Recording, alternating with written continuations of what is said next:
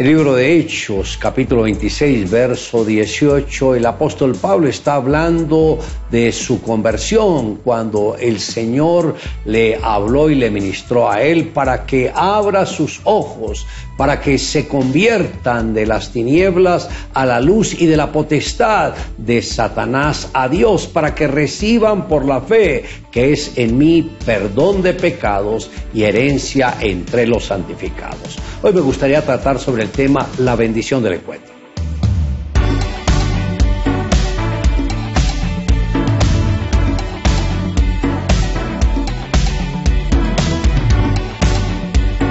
Pablo en su defensa ante el rey Agripa comparte el testimonio de su encuentro con Jesucristo. Esa luz que él vio no era cualquier luz, era la manifestación de la gloria del Señor. Y sabemos que nadie puede estar en su presencia. Dios le hace ver que todo lo que él estaba haciendo en contra del cristianismo era maltratarse a sí mismo ese mismo Dios lo llamó al ministerio y le dio las instrucciones de cómo éste tendría que desarrollarse. Esto es, número uno, llevar al creyente a que tenga visión, como lo dijo el mismo Señor, para que abra los ojos. Sabemos que sin visión el pueblo perece. Las personas que se convierten al cristianismo deben primero que todo recibir la visión de lo que fue la crucifixión de Jesús. Cualquiera que pueda ver la cruz en su genuina revelación podrá entender el porqué de su llamado. En segundo lugar, guiarlos a una genuina conversión para que se conviertan de las tinieblas a la luz. La conversión tiene que ser total. Dios desechó al pueblo de Israel porque su conversión fue de labios y no de corazón. Juan el Bautista le dijo a los que acudían a él para ser bautizados, haced frutos dignos de arrepentimiento.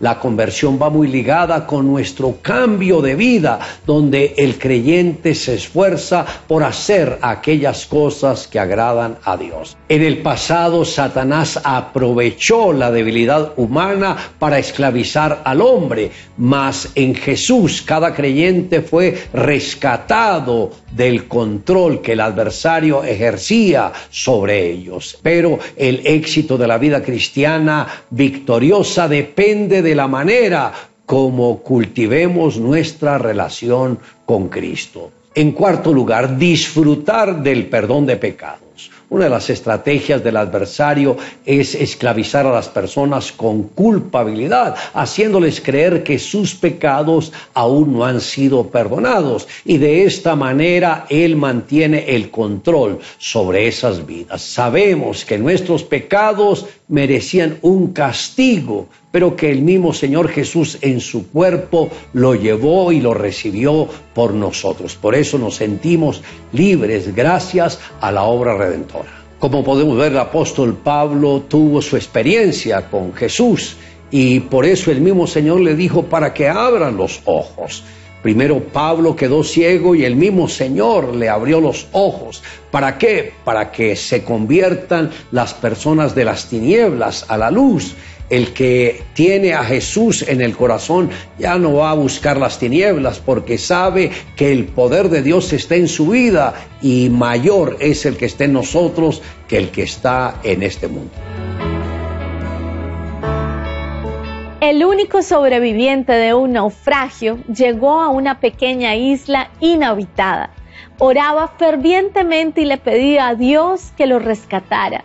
Todos los días miraba hacia el mar esperando la ayuda por la que tanto clamaba a Dios, pero no llegaba. Estaba cansado de no ver la respuesta que necesitaba. Por ello comenzó a construir una pequeña casa para protegerse y guardar sus pocas posesiones. Un día, como acostumbraba, se fue de pesca, después de estar buscando comida, regresó y encontró su pequeña casa envuelta en llamas.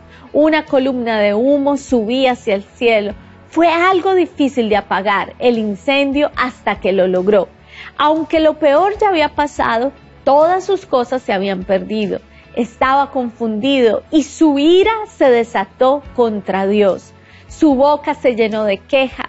¿Cómo pudiste hacerme esto? Gritaba llorando de impotencia, abrumado, desconsolado, perdió su casa, lo que más amaba en ese momento, todo se quemó. Ya por el cansancio se quedó dormido sobre la arena. De pronto escuchó el sonido de la sirena de un barco que lo despertó y se acercaba a la isla, venía a rescatarlo. Cuando por fin llegó a la cubierta del barco, preguntó, ¿Cómo sabían que estaba aquí? Sus salvadores, algo extrañados, le dijeron, porque vimos las señales de humo que nos hiciste. Dios conoce cada una de tus oraciones, los deseos de tu corazón. Él secará cada una de tus lágrimas y cuando sientas que en tus fuerzas no puedes más, deja a Dios actuar. Le invito a que me acompañe en la siguiente oración. Amado Dios, gracias porque has sido tan bueno, tan misericordioso y generoso conmigo que tuviste paciencia, me guardaste, me cuidaste y me llevaste a que comprendiera mi rebelión, mi pecado y me sacaste de ese mundo de tinieblas donde me encontraba. Por eso, Señor, mi corazón está dispuesto a servirte con todas las fuerzas de mi alma. Te amo, Dios, en Cristo Jesús.